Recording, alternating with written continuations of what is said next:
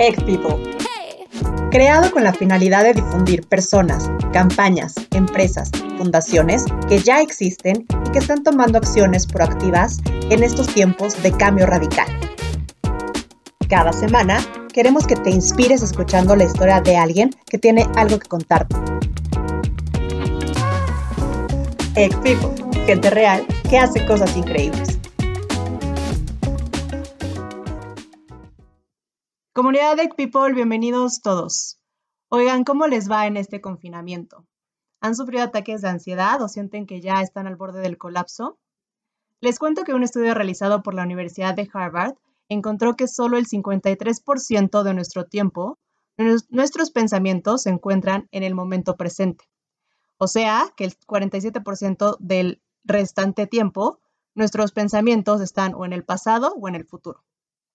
Lo que quiere decir que ese 47% vivimos en estado de ansiedad. Por eso, el día de hoy nos acompaña el doctor Marcos Aguilar Aguilar Oropesa, especialista en psiquiatría y maestría en neurociencias, y actualmente es director de la unidad clínica en CSIC Pharma, eh, especializada en investigación clínica. Y justo hoy vamos a hablar de la ansiedad. Bienvenido, doctor. Buenas tardes. Hola, Mariana. Buenas tardes. ¿Cómo estás? Muy bien. ¿Usted qué tal? Aquí interesado en el, tema para, tu público. Es que siento que es un tema bastante fuerte ahorita, ¿no? Que se ha desatado más con el confinamiento.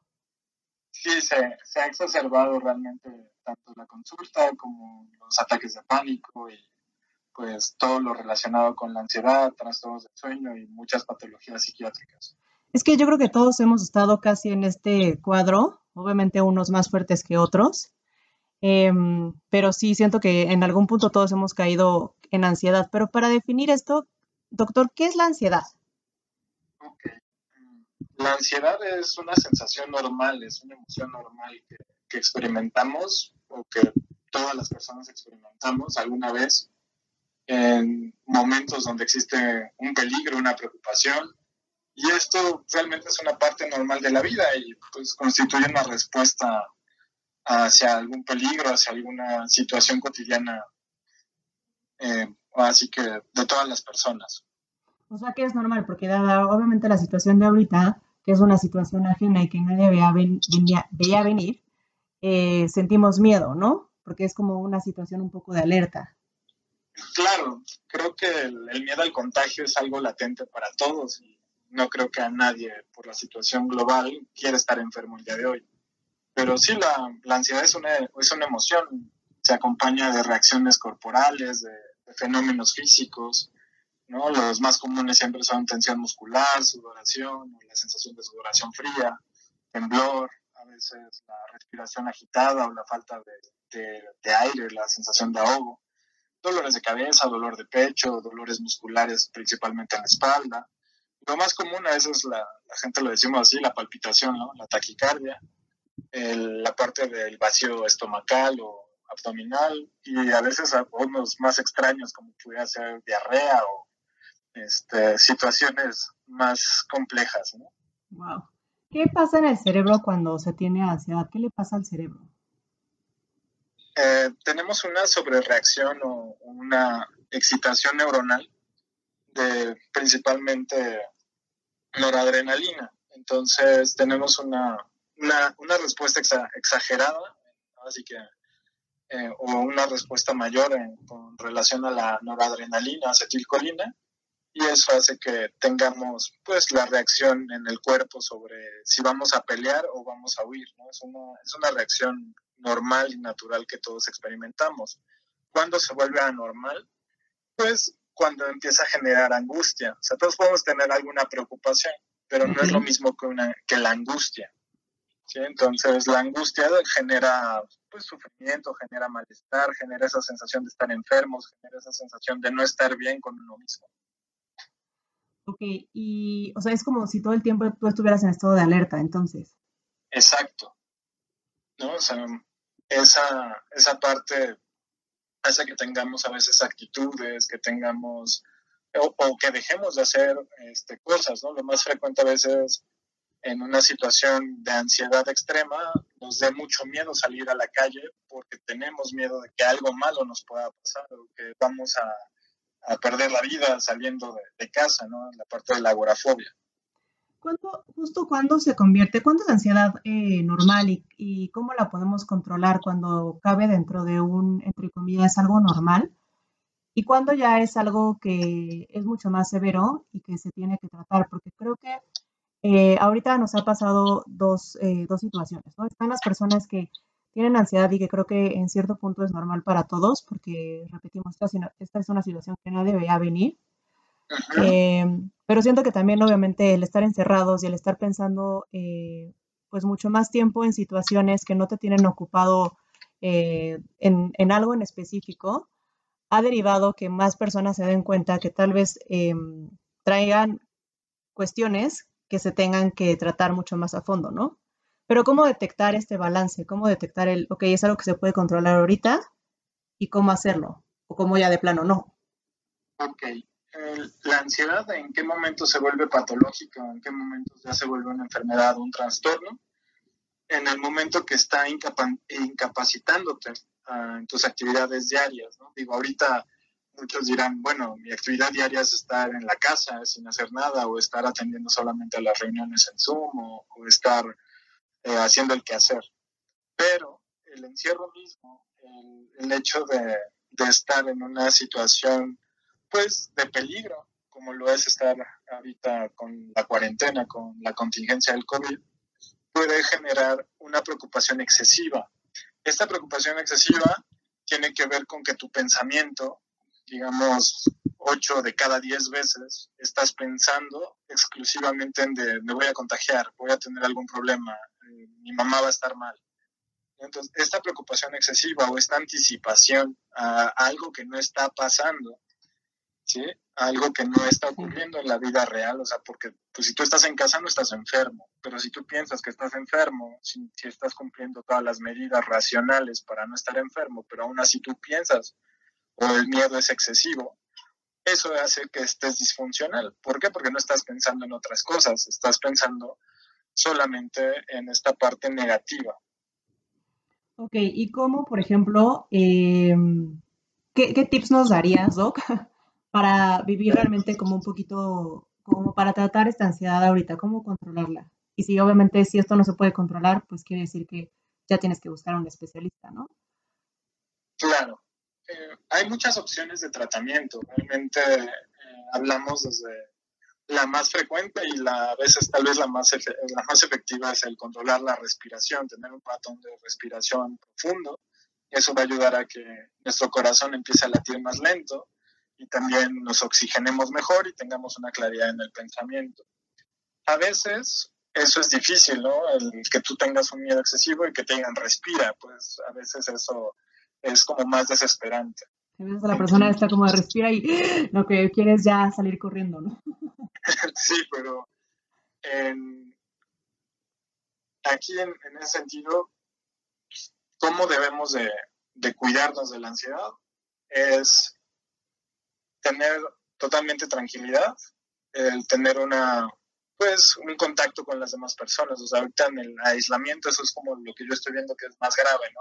El, estar aislados no significa estar aislados emocionalmente, ¿no? O sea, que recibas llamadas, que hagas llamadas, que sigas en contacto con la gente que te importa, ¿no? Que tengas actividad física, que estés desarrollando, pues, nuevos hobbies o nuevas, este, pues, aptitudes o nuevos conocimientos. El que tengas activa también lo que mencionabas al inicio de de la entrevista. pues realmente la gente vive más tiempo en el pasado o en el futuro que realmente en el presente. Entonces, yo creo que si estamos con trabajo, tenemos actividad tanto física, actividad intelectual, ¿no? si te llevamos eh, una disciplina sobre nuestra rutina, si tenemos buenos hábitos del sueño, si tenemos una alimentación adecuada, vamos a, poder salir con, así que avantes de, esta situación. Ok, entonces para resumirlo un poco, sería, la primera es respiración, porque así también, o sea, entiendo que cuando tienes un estado de ansiedad, tus músculos y tu corazón se comprimen, ¿no? Sí, de hecho es eso, es impedir que siga aumentando. Entonces, la taquicardia que se presenta en la ansiedad, al hacer respiraciones profundas, la disminuye. Ok, perfecto. Entonces, primero respirar, hacer ejercicios de respiración. El segundo sería eh, mantener la mente ocupada, que puede ser eh, haciendo, siendo creativos más bien en, este, en esta época, escribiendo, haciendo deporte, ¿no? Y teniendo... tener tiempo para uno mismo. Puede ser desde algo tan sencillo como darte un baño, consentirte en algo de la comida, eh, trabajar en algo productivo, ¿no? No solamente estar viendo series de Netflix y acabarte las 20 temporadas del programa que quieras o de la serie que quieras. Eh, tener disciplina sobre esta parte. A veces eso es lo que yo, yo he visto como factor de éxito en esta situación. ¿no? O sea, es que yo no puedo salir o mi papá no puede salir, pero pues una disciplina es, pues bueno, tú antes salías al trabajo, te levantabas a una hora, desayunabas, salías, tal vez le invertías tanto tiempo en el tránsito y tenías 8 o 10 horas de, jornada laboral, regresabas, ibas al gimnasio.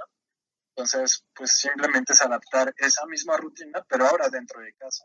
Claro, porque la rutina dentro de todo nos da estabilidad. Entonces, claro. Eh, nos da esa constancia, nos da esa, esa forma de, de, tener un objetivo. O sea, si no tenemos un objetivo al día, pues también se empieza a generar este malestar o empezamos a tener pensamientos negativistas sobre circunstancias que no están ocurriendo, como el miedo a contagiarse. Exacto, sí, justo, el, el estar viviendo en cosas que no están pasando. Porque pasa, yo creo que dijiste algo súper importante que es eh, tener tiempo de calidad con nosotros mismos. Y creo que muchas personas lo están malinterpretando ahorita en que, obviamente, como tenemos muchísimo tiempo en el que convivimos con nosotros, eso no significa que estés teniendo un tiempo de calidad realmente contigo. Entonces, es importante darte ese tiempo y que tu cerebro también lo procese como que estás enfocándote en ese tiempo en algún sentido, ¿no? O sea, en darle objetivo, en darle, eh, pues realmente un tiempo para hacer lo que te gusta, para hacer eh, cosas nuevas, para conectar con otras personas. Eh, porque aunque tengamos tiempo, eso no significa que lo estemos ocupando de la manera adecuada, que creo que es también por eso viene muchísimo la ansiedad. Claro, o sea, también manejar nuestras emociones es algo indispensable. A veces esas herramientas no nos las enseñan en casa, en la escuela, pero pues así que profesionales de la salud estamos encargados de eso. Entonces, eso es indispensable y es muy individual, ¿eh? Porque a ti lo que te puede generar ansiedad, a mí no. Entonces, el manejar nuestras emociones, por eso te decía, mantener la calma. O sea, si tú estás haciendo las indicaciones sanitarias, ¿no? el cuidado del filtro, lavarte las manos, usar gel antibacterial, usar cubrebocas, o sea, no exponerte a multitudes, realmente ir y venir de, del súper para lo indispensable, pues tú estás haciendo lo necesario para no infectarte.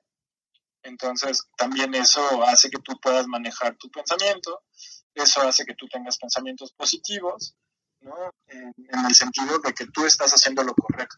¿no? A veces hablamos de pensamientos positivos, no es de, la, parte exacerbada, tal vez popular, de brilla, ¿no? que, nadie, que nadie te quite lo que tú tienes, esa sonrisa es tuya, ¿no? no, por ahí.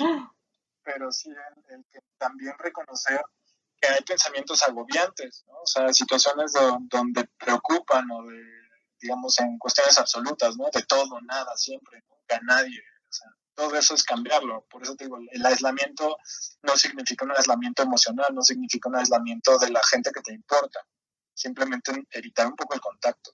Claro, claro 100%. No es que nunca vaya a volver a pasar, sino es que aquí y ahora en este momento no está pasando, pero no es un, no es un absoluto, ¿no?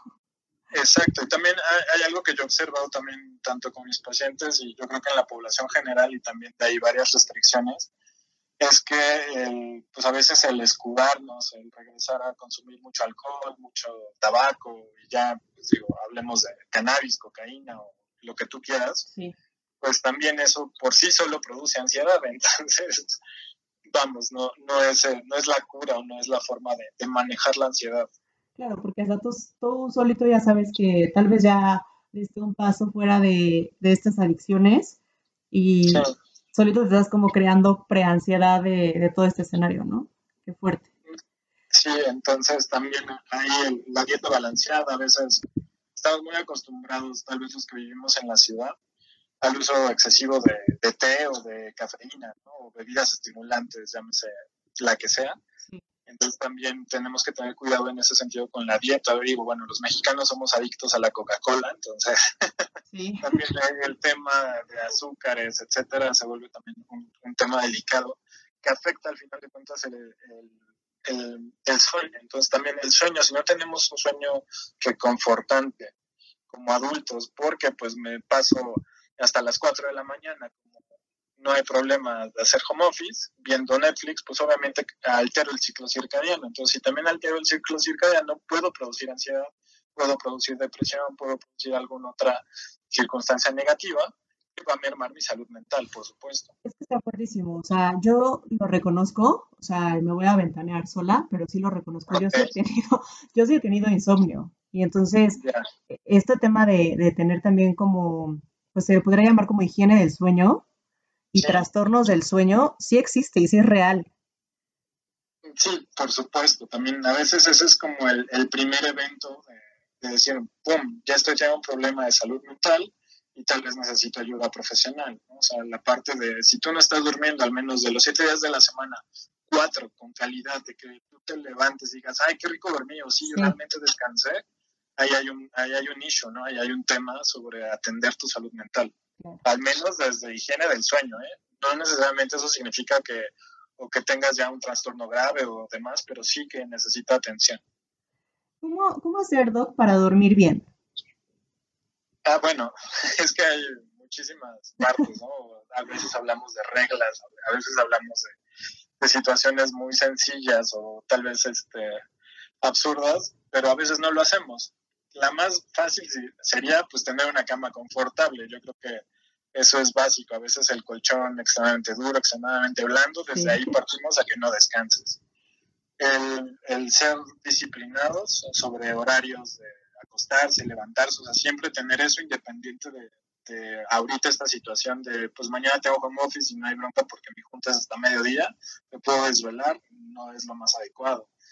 Eh, como adultos realmente no tenemos que pasar mucho tiempo en cama. Un adulto promedio tiene que dormir ¿no? así sanamente de 5 horas, o sea, como mínimo, máximo 9. O sea, no, o sea, eso es para mí una, una parte básica. Eso yo no lo sabía. Yo pensé que seguían siendo las 8 horas de bebé.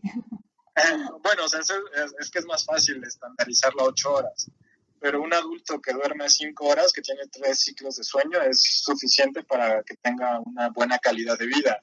Y también el, tener un exceso de, ciclos de sueño genera, genera malestar o genera mayor desgaste también físico. ¿no? En este caso también el utilizar la, pues, la habitación solo para dormir. a veces es, para mí es un mal hábito tener en el cuarto la televisión que en el cuarto también se usa para comer, ¿no? Entonces, a veces eh, eso es una situación pues de cuestiones de barreras arquitectónicas, ¿no? Pero eh, básicamente es utilizar la habitación solo para dormir. O digo, la cama, por ejemplo, solamente tiene que ser para dormir y para actividad sexual, ¿eh? no para otra cosa. bien? Solamente para esas dos cosas. Muy importante. actividad sexual, eso es importantísimo. ¿En qué momento, Doc, se detecta que una persona sí tiene que ir con un especialista? Porque obviamente em, es una situación completamente ajena, pero ¿en qué momento sí ya es un tema en el, cual tú dices, sí necesito a alguien que me ayude a hacer esto? Y ojo, que me ayude, porque creo que todavía en México hay muchísimo un estigma de que ir al psicólogo, de que ir al psiquiatra está mal, de que si vas estás loco, ¿no? Y no, o sea, tranquilos, es, es algo normal y es justo alguien que te pueda ayudar a regular algo que tú solito no estás pudiendo hacer y está bien. Claro, aquí tiene que ver mucho con esa sensación de autoconocimiento, el realmente ser honestos con uno mismo y decir, tengo un problema, es algo que estoy viviendo todos los días, es algo que no me deja estar tranquilo conmigo, ¿no? O donde está mermada mi funcionalidad, mi tranquilidad, y si ya realmente no estoy durmiendo bien, no estoy comiendo bien, estoy pensando cosas negativas, tengo ansiedad, tengo angustia, tengo sufrimiento, ¿no? No puedo controlar mis emociones, es necesario buscar ayuda profesional. ¿no? Tener problemas en el trabajo, tener problemas con la familia todos los días, son circunstancias de, realmente de, ser honestos con uno mismo, ¿no? Donde tu tranquilidad ya no es igual Claro, porque pasa también que ahorita, o sea, digo, obviamente varía muchísimo la situación en la que cada persona lo está viviendo, pero creo que hay personas que están solas y que puede ser muy pesado para ellas, ¿no? Y puede, parecer, puede haber personas que están acompañadas y que también puede ser muy pesado para ellos porque no estaban acostumbrados a tener una convivencia 24/7 o incluso con una persona que están prácticamente conociendo, o sea, que la llevan conociendo toda la vida, pero que no la habían convivido en un ambiente tan íntimo, ¿no? Claro. Sí, entonces digo, ahí ya podríamos hablar hasta de, otro tipo de problemas sociales, ¿no? Tal vez de violencia intrafamiliar o que ha aumentado desgraciadamente la violencia de género. Pero aquí cuando tú sientes que tus emociones están siendo rebasadas, tanto de irritabilidad, de, eh, te digo, de enojo, de tristeza profunda, de ansiedad, es bueno buscar ayuda. Y de hecho hay muchas herramientas y hace poco la UNAM también lanzó un, este, pues un cuestionario de, de tamizaje, de filtro, para ayudar y orientar más a la, a la población general. Oye, ¿y cómo lo pueden encontrar, Doc? Eh, espérame tantito, ahorita te doy la ruta exacta para que, que no, no, haya problema ahí. Porque tengo buena memoria, pero no es, no es fotográfica. Entonces. No, está perfecto. El, la dirección de, de, internet es www.misalud, todo junto, .unam.mx, diagonal COVID-19. Ese, ese, es el instrumento que se desarrolló desde la Secretaría de Salud y de, del Instituto de Psiquiatría y la Facultad de Psicología para la detección de riesgos a la salud mental por este confinamiento del COVID-19. y la verdad es que es muy amigable y es para todos, ¿no? O sea, te, desde el inicio y la ventaja que tiene que yo, que yo veo para la población abierta es que te pueden dar seguimiento. O sea, eso es importantísimo. O sea, que el, el, el propio sistema, la propia UNAM, te puede proporcionar un, un, profesional de la salud que le va a dar seguimiento a tu caso. Buenísimo. Sí, buenísimo. Ya no hay, ya no hay como tanta excusa ahí, ¿no? De, de también dar, porque no solamente es ir la primera vez, sino también tener como un seguimiento constante para que realmente sí claro. puedas pues sí puedas arreglar ciertas cosas que te están preocupando, ¿no? Sí, sí, sí, es importantísimo eso, de, más bien por donde lo veas, ¿eh? independiente de que sea con psiquiatría o que sea con, con psicología, es importantísimo el poderle dar seguimiento. Claro, totalmente. Doc, ¿tú dónde estás? Eh, ¿Cómo te pueden encontrar? ¿Pueden, ¿Pueden tener ahorita consulta virtual contigo o no? ¿Tienes espacio? Sí, de hecho, eh, yo tengo dos consultorios, uno en el norte de la ciudad, okay. en Arboledas, en Tlalnepantla, y otro en el sur centro, en la colonia Roma. Ok, súper. Muy bien. Entonces, este, pues con mi número telefónico, eh, con mucho gusto este, puedo atender a, los pacientes. Se los vamos a dejar aquí ahorita al final eh, para pasárselos y está dando consultas tanto presenciales como virtuales, ¿cierto? Es correcto. Entonces, si tienen miedo de salir y no quieren salir de su casa y la quieren tomar eh, de donde quieran, se puede hacer. Y también si quieren una consulta presencial, también está ahí con ustedes. Doctor, muchísimas gracias por aclararnos las dudas. Eh, no, estoy para servirte, mañana. Más bien, gracias por la confianza. No, gracias a usted. Creo que ya nos quedó muy claro. Hay que hacer hábitos eh, positivos. Creo que también es un muy buen tiempo si lo volteamos en la forma eh, positiva, tal cual, de hacer buenos hábitos ahorita, estructurarlos uh -huh. para cuando volvamos a la rutina, porque finalmente nos funciona, ¿no? No es estar como en un aire ahí a la nada, sino es realmente darle estructura a lo que estamos viviendo ahorita, porque en una incertidumbre, cierta estructura nos da estabilidad. Eso qué. Perfecto. Muchísimas gracias, Doc. No, gracias a ti, Mariana, que estés muy bien. Igualmente. Y gracias a ustedes por escucharnos. Nos escuchamos la próxima semana. ¿Tú también tienes algo que contarnos? Escríbenos a ecpeople.gmail.com Platícanos de ti o de tu proyecto. Estamos buscándote. Gracias por formar parte de la comunidad ECT. Esperamos que el episodio de hoy te haya inspirado de alguna forma. Nos oímos la próxima semana.